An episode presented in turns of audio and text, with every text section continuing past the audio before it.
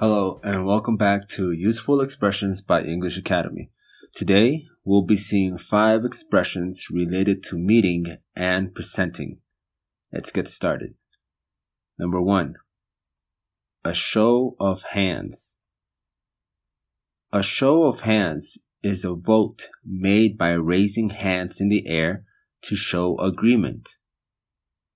Example By show of hands, how many agree to move forward with the proposal?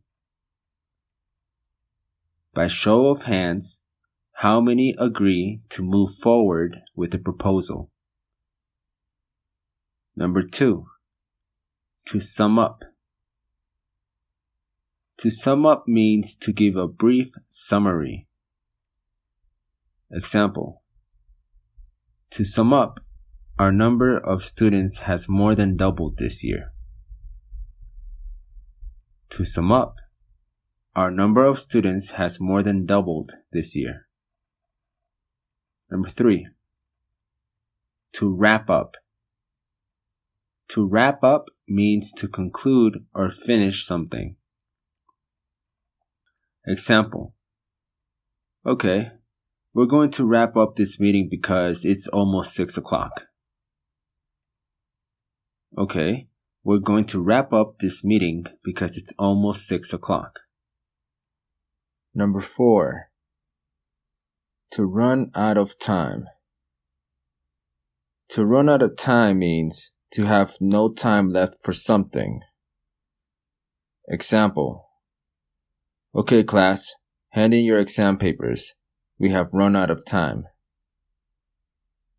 Okay, class, hand in your exam papers. We have run out of time. Number five, to take minutes. To take minutes means to write a record of what it is said during a meeting. Example Sam is going to take minutes of our finance meeting today. Sam is going to take minutes of our finance meeting today. Okay. Número uno. A show of hands.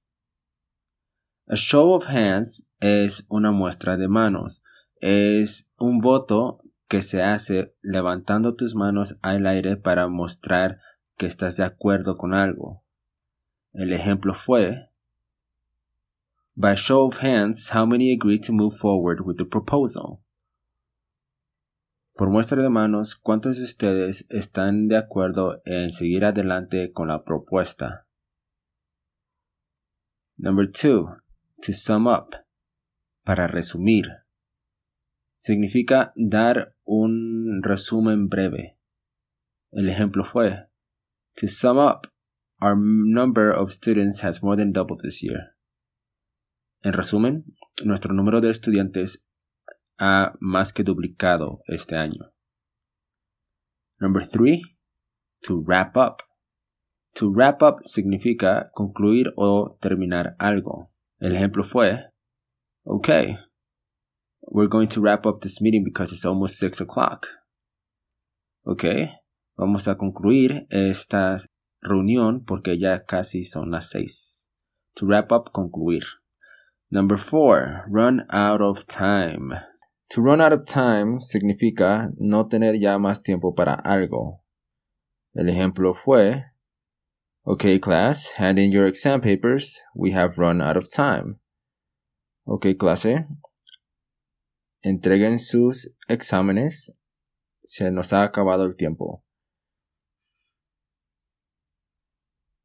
And number five, to take minutes. To take minutes significa llevar un archivo un récord de lo que se dice durante una reunión. El ejemplo fue, Sam is going to take minutes of our finance meeting today. Sam va a grabar o va a notar todo lo que se dice en nuestra reunión de finanzas el día de hoy.